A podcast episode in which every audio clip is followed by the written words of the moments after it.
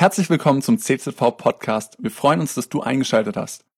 Wunderschönen guten Morgen auch von meiner Seite. Schön, schön euch zu sehen. Wenn wir hier mal kurz auf die Folie schauen, was denkt ihr, über was werde ich heute predigen? Wow. Gelb habe ich auch gehört. Nein. Jesus. Natürlich, es ist gut, über Jesus zu predigen, über ihn zu reden. Ähm, und bevor wir über ihn reden, lasst uns mal nochmal mit ihm sprechen, mit ihm zusammen. Jesus, ich danke dir, dass du hier bist, unsere Herzen öffnest für dein Wort. Vater, ich bete, dass wir aufmerksam sind für das, was du uns sagen willst. Ich bete, dass du zu uns sprichst, in jedes einzelne Herz. Dass du mich gebrauchst, um deine Worte weiterzugeben. Danke, dass du hier bist. Amen. Wir haben in den letzten Wochen schon über viele verschiedene Aspekte von Jesus geredet. Dieses Bild soll es ein bisschen symbolisieren. Das erste, Jesus steht für Jesus ist gekommen. Das zweite ist durchgestrichen. Jesus ist gestorben. Dann aber Jesus ist wieder auferstanden. Das haben wir an Ostern gefeiert. Und heute wollen wir uns anschauen, was Jesus mit dir und mir auch persönlich zu tun hat. Nämlich Jesus ist Herr. Jesus ist Herr. Kanye West hat ein Lied darüber schon geschrieben, Jesus is Lord. Ähm, und das hat er schon vor drei Jahren geschrieben. Der wusste doch gar nicht, dass ich heute darüber predigen werde. Aber trotzdem hat er schon gemacht. Irgendwie hat er schon ein Gefühl gehabt, in Kreilsheim, da wird noch drüber gepredigt. Da schreibe ich mal was drüber. Und er hat ein Lied drüber geschrieben, einer der bekanntesten Hip-Hop-Künstler, eigentlich in der säkularen Welt vorher. Und er hat richtig, richtig einen Aufruhr damit gemacht, weil das wollen die Leute nicht hören. Das war nicht modern, das war nicht populär. Jesus ist Herr. Jesus ist Liebe. Es wäre vielleicht noch ein bisschen ein schöneres Thema. Da kann man Lieder drüber singen. Ähm, aber Jesus ist Herr. Das hat dann doch was zu tun. Das mögen manche Leute vielleicht nicht ganz hören, aber zum Glück predigen wir nicht, was einfach nur populär ist, sondern wir predigen die Wahrheit. Wir predigen die Bibel. Das, was, was, was in der Bibel steht, das ist uns so wichtig. Und deswegen schauen wir uns auch heute mal ein Thema an. Jesus ist Herr.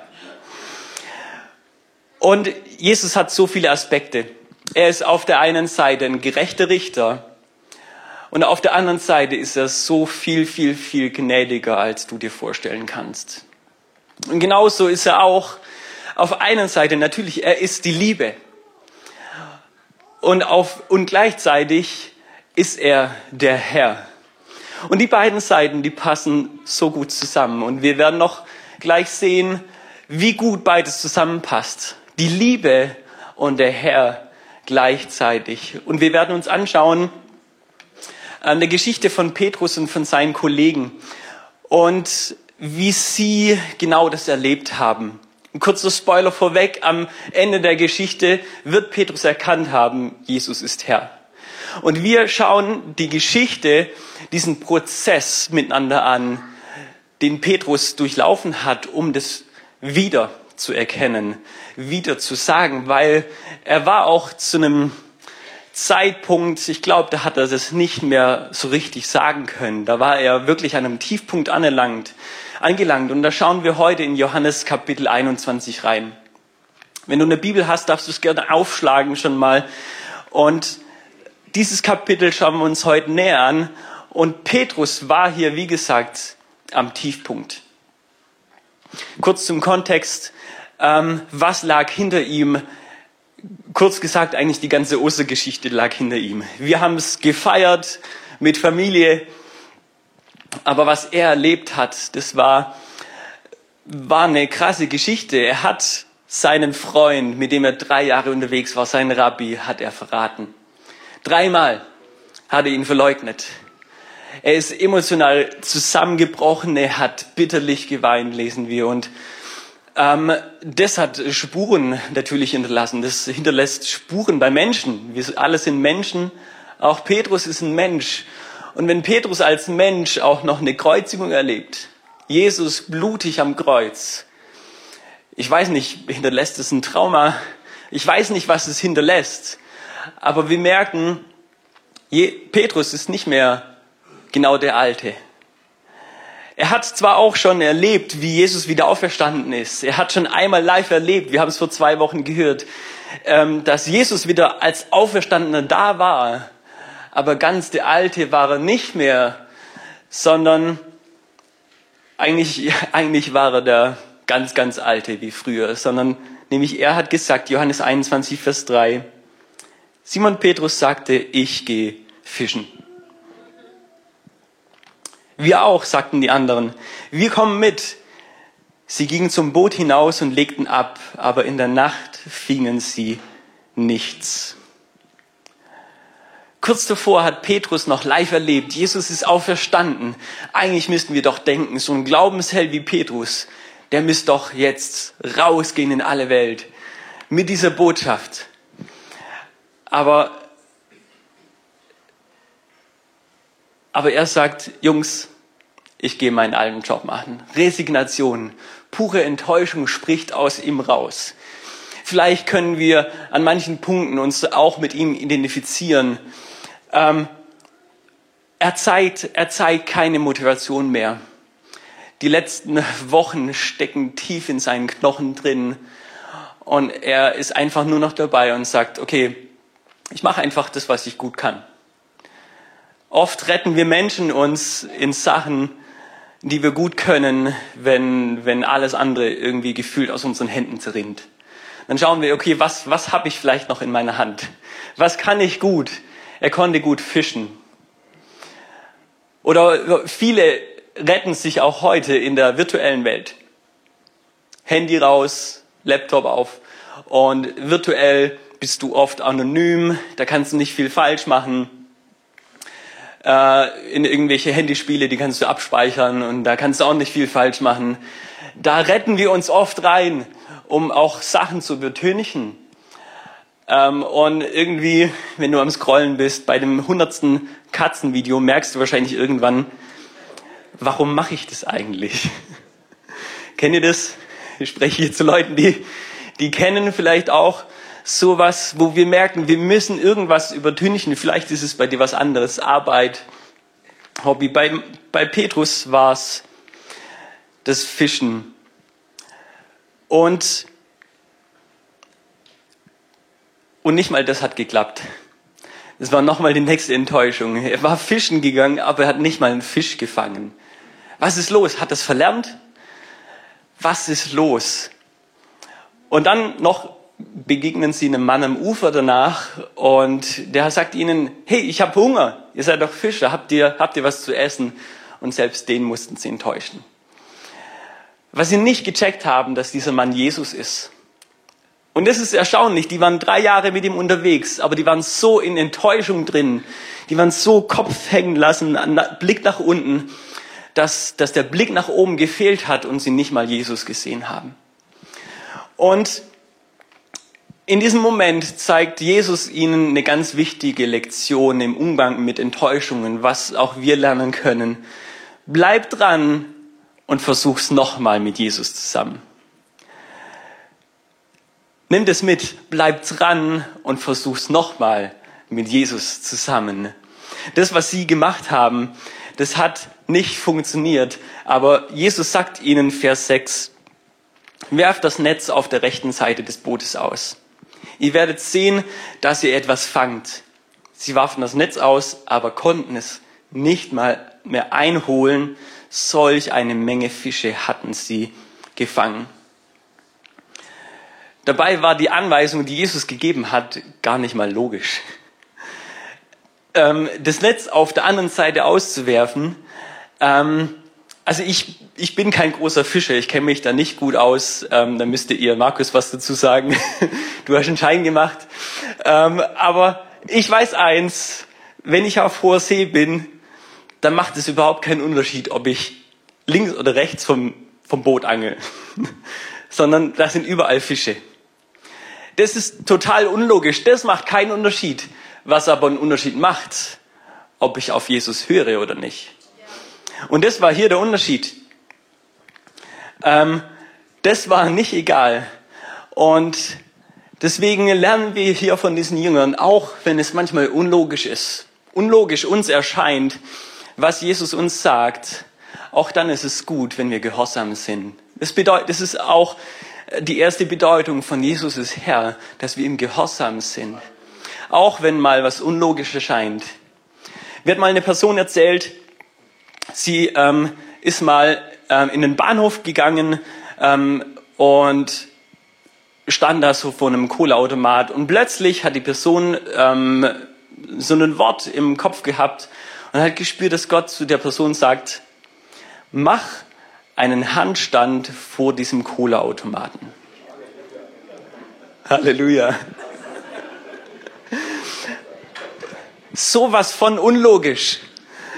Werft das Netz halt auf der anderen Seite raus. Macht keinen Sinn.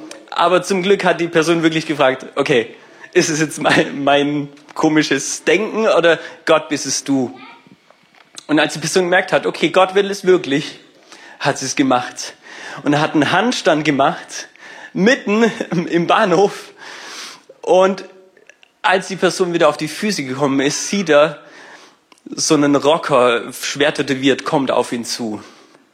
Und zwar mit Tränen in den Augen. Und er sagt, du, ich wollte gerade eben mein Leben wegwerfen. Ich wollte gerade eben mich auf, auf die Gleise werfen. Und ich habe Gott gesagt, ich gebe dir noch eine letzte Chance. Wenn jemand sowas Verrücktes macht, wie einen Handstand vor diesem Kohleautomaten, dann glaube ich, dass es dich gibt. Verrückt. Aber es ist so gut, auf Gott zu gehorchen, auch wenn es für uns am Anfang keinen Sinn macht. Die Jünger haben das gemacht und haben eine große, große Beute gemacht. Die haben einen großen Fischfang gemacht. Das war, war gut für sie. Das Netz war so voller Fische, die konnten es nicht mal mehr ins, ins Boot holen. Die mussten es hinterherziehen. Und dieses Ereignis hat dann bei den Jüngern einen Schalter umgelegt und sie haben eins kapiert, Vers 7. Da sagte jener Jünger, den Jesus liebte, zu Petrus, es ist der Herr.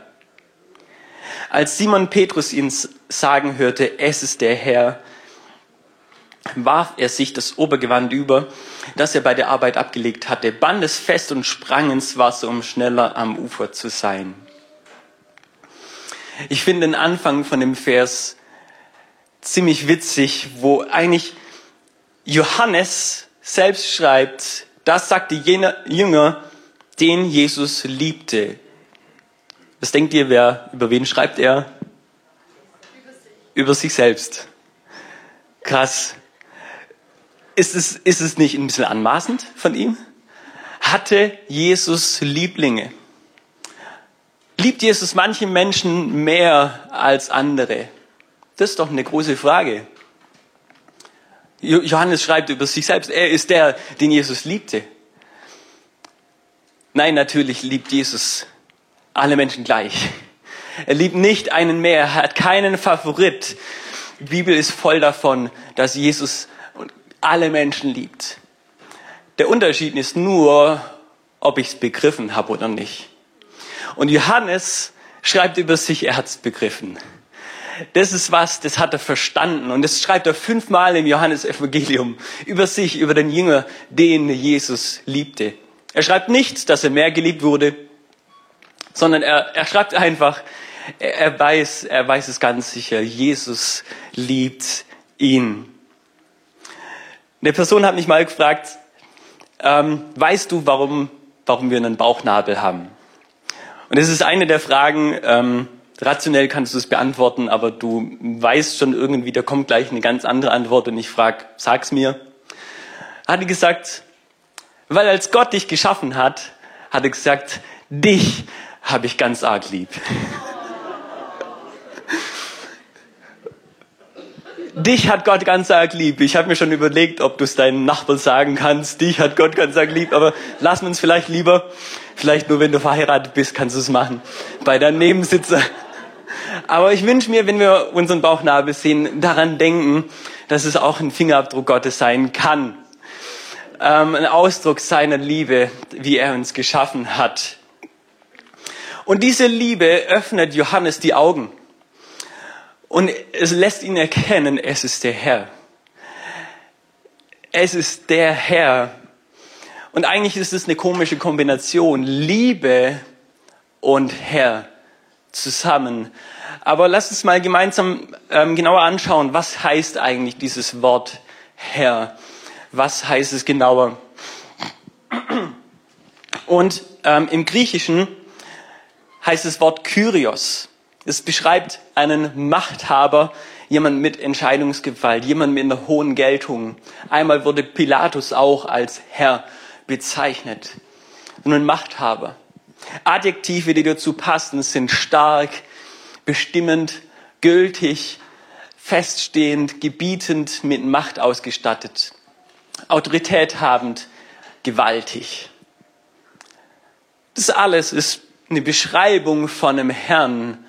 Und in unserem Bild passt zu diesen Adjektiven liebevoll dazu.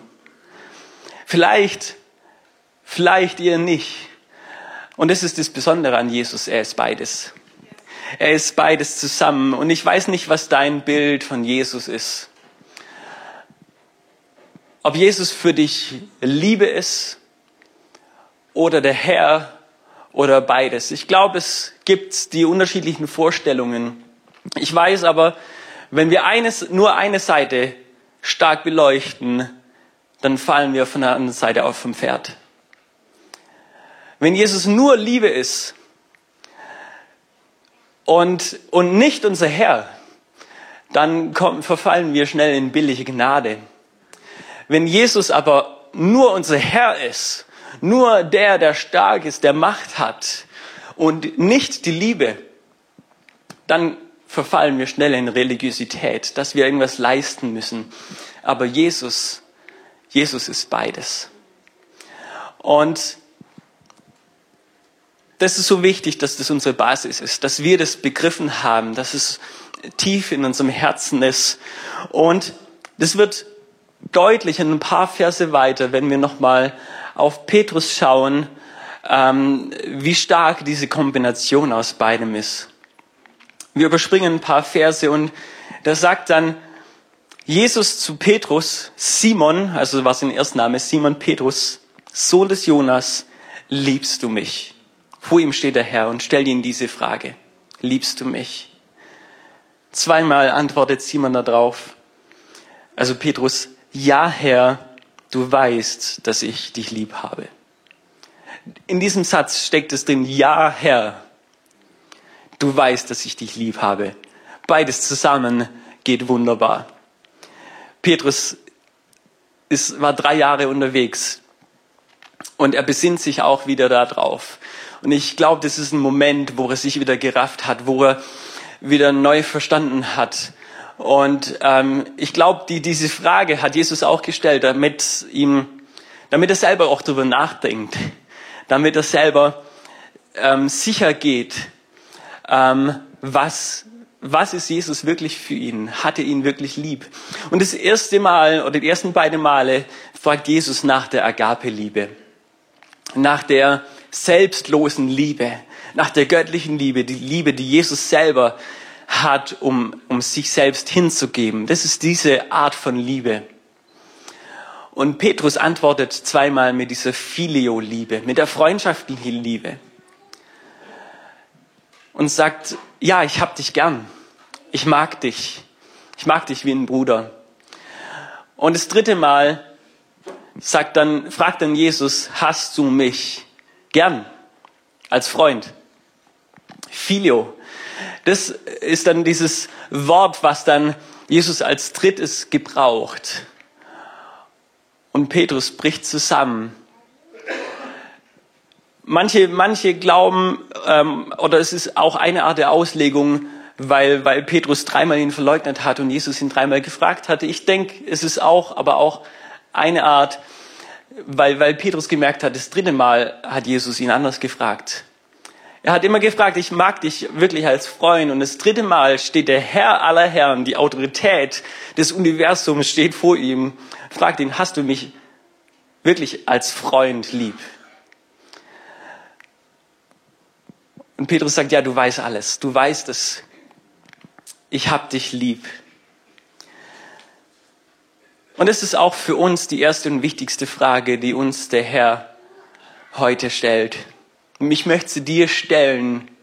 Hast du ihn lieb?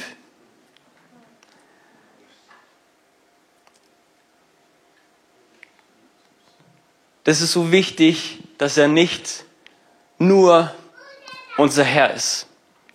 Nicht nur unser Erlöser. Wir haben vorhin ein Lied gesungen. Er ist unser Schuldvergeber, unser, unser ähm, Friedensgeber. Er ist so viel. Ähm, aber es ist wichtig, dass wir nicht nur ein paar Aspekte uns rausnehmen, was Jesus für uns ist. Es gibt so auch ähm, Glaubensrichtungen von manchen, da basteln man sich so seinen Glauben zusammen. Okay, Jesus ist das und das und das für mich, aber Jesus möchte, möchte alles für dich sein. Und er fragt uns, hast du mich lieb? Und erst wenn diese Frage geklärt ist, erst dann folgt die Anweisung. Erst dann sagt Jesus zu Petrus, weide meine Lämmer und hüte meine Schafe. Erst danach, wenn die Beziehung geklärt ist, dann kommt der Auftrag. Und diesen Auftrag hat jeder von uns.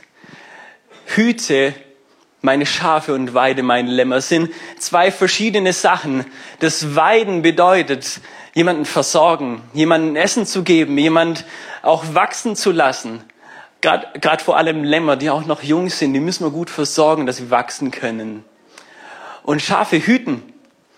Was bedeutet das? Das heißt auch behüten, beschützen, bewahren, anleiten. All das sind Aufgaben, die hat Jesus Petrus gegeben. Aber stellvertretend auch können wir das auch für uns annehmen. Das ist unser Auftrag den wir haben. Und Jesus bestätigt hier neu seinen Auftrag. Warum? Weil offensichtlich hat er gemerkt, Petrus hat ihn vergessen. Petrus, Petrus war am Tiefpunkt und er, er war drauf und dran, in sein altes Leben wieder reinzugehen. Ich gehe fischen. Ich mache wieder das. Und Jesus bringt ihn neu auf Bahn. Jesus bringt ihn neu auf einen Weg und zeigt ihm, ich habe dir damals schon gesagt, ähm, du sollst, ihr sollt rausgehen, der Missionsauftrag in alle Welt, macht zu Jüngern alle Nationen, tauft sie, lehrt sie auf den Namen, lehrt sie alles zu halten. Das war der Missionsauftrag. Und mit diesem Ereignis gibt es ihm nochmal. Und sogar mit dem Fischfang selber habe ich rausgefunden, das war für mich selber auch ganz neu in der Predigtvorbereitung, mit dem Fischfang selber hat ihm auch diesen Missionsauftrag deutlich gemacht. Klar, eine Sache war schon, er hat schon ihnen gesagt, soll, sie sollen Menschenfischer sein. Das war eine Sache, die ist für uns klar. Aber was auch interessant ist, dass er 153 Fische gefangen hat. Das ist so eine Zahl, da liest man schnell drüber. Aber ich bin drüber gestolpert und habe mir gedacht, warum 153? Warum steht so eine Zahl in der Bibel? Bei der Speisung der 5000 haben sie auch so eine grobe Zahl gemacht und haben nicht mal die Frauen mitgezählt, weil sie wollten sich Arbeit sparen irgendwie. Und dann steht da 153 Fische. Und ich habe ein bisschen nachgeforscht und es war richtig interessant. Zu der damaligen Zeit gab es 153 Fischarten. Und es gab 153 Volksgruppen. Es gab 153 Sprachen zu der damaligen Zeit. Und Jesus macht deutlich, diesen Auftrag, den ich euch gegeben habe, der gilt jedem einzelnen Volk, jeder einzelnen Volksgruppe, jeder Sprache, jeder Nation. Keine ist ausgenommen. Das gilt nicht nur für Juden, nicht nur für Christen, nicht nur für Gottesdienstbesucher im CCV Kreilsheim, den er auch uns gegeben hat, sondern dieser Auftrag gilt für alle. Dieser Auftrag ist, rauszugehen. Und damals, damals waren es 153. Heute, heute waren es natürlich mehr, noch mehr Fische. Aber ich bin mir sicher, auch heute würde das Netz nicht reißen. Weil auch das darüber ähm, wird extra noch geschrieben, das wird extra erwähnt, dass die, den Fischern ist aufgefallen und die fanden es bemerkenswert, das Netz ist nicht gerissen. Das war nicht so normal mit 300, 153 Fischen anscheinend. Das muss der größte Fischfang gewesen sein für sie. Was uns auch deutlich macht, menschlich gesehen wäre so ein Fischfang nicht möglich gewesen. Menschlich gesehen, dieser Auftrag nachzugehen, ist nicht möglich. Aber Jesus hat ihnen den Auftrag gegeben, weil Jesus ihnen den Auftrag gegeben hat und bei ihnen war und weil sie Jesus gehorsam waren, ihn als Herrn anerkannt haben. Darum sind sie, darum hat das Netz nicht gerissen, weil es war Gottes Werk. Und es ist ein Werk Gottes durch Menschen, die wissen, dass sie geliebt sind und die wissen, dass Jesus ihr Herr ist. Ich wiederhole es gerne wieder, damit diese Botschaft wirklich in unser Herz hineinfällt. Und es ist beides wichtig, dass wir uns das bewusst machen, dass wir das in uns, in uns aufnehmen, dass wir uns neu darauf ausrichten. Und wir möchten das heute im Abendmahl feiern. Und wir möchten im Abendmahl beide Seiten heute uns ganz neu bewusst machen, dass Jesus hat zum einen mal seine Liebe ausgegossen. Eine größere Liebe kann jemand nicht haben als diese Liebe, dass jemand sein Leben gibt für seine Freunde. Und gleichzeitig hat er gesagt, er ist der Herr. Er ist so, er ist so eine starke Autorität, dass er den Tod besiegt hat. Er hat die Sünde besiegt. Und beides, beides im Kreuz. Und es ist auch etwas, das wir proklamieren wollen durch das Abendmahl. Auch, dass er unser Herr ist. Nimm das für dich, wenn du das Abendmahl feierst. Nimm diese Liebe an, aber auch für dich neu. Wünsche ich mir, dass du das sagen kannst. Jesus ist mein Chef, meine Autorität, mein Machthaber, mein Herr. Und es ist wie in dem Vergleich, wenn du, wenn du Jesus in dein, dein Auto einlädst, wenn dein Leben wie ein Auto ist, auf welchen, welchen Platz bietest du ihn an? Beifahrersitz, ein Rücksitz, ein Kofferraum, das Reserverad. Was darf es sein? Lass ihn, lass ihn ans Steuer. Das bedeutet, sein Herr zu sein. Wenn du das sagen kannst, okay, ich lasse ihn ans Steuer, er darf mein Herr sein, er darf mich wirklich führen. Er darf mich leiten, er darf er darf mir auch unlogische Sachen sagen, aber ich werde ihm folgen, weil er mein Herr ist. Lass uns gemeinsam das Abendmahl nehmen. Wenn du nicht sagen kannst, er ist mein Herr, dann, dann setz lieber aus, dann, dann lass es lieber. Und nimm dir die Zeit von diesem Abendmahl, von diesem nächsten Lied, das wir auch gemeinsam singen werden. Nimm die Zeit, um mit Gott zu reden um zu ihm zu reden, um zuzuhören, was er dir zu sagen hat. Cool, dass du dir unsere Predigt angehört hast. Wir hoffen, sie hat dir geholfen und wir wollen dich ermutigen, auch während der Woche Teil einer Kleingruppe zu werden. Schreib uns einfach eine E-Mail an podcast.czv-kreuzheim.de oder komm einfach am Sonntag in unseren Gottesdienst. Folge uns außerdem auf Facebook oder Instagram für alle weiteren Infos. Wir freuen uns auf dich.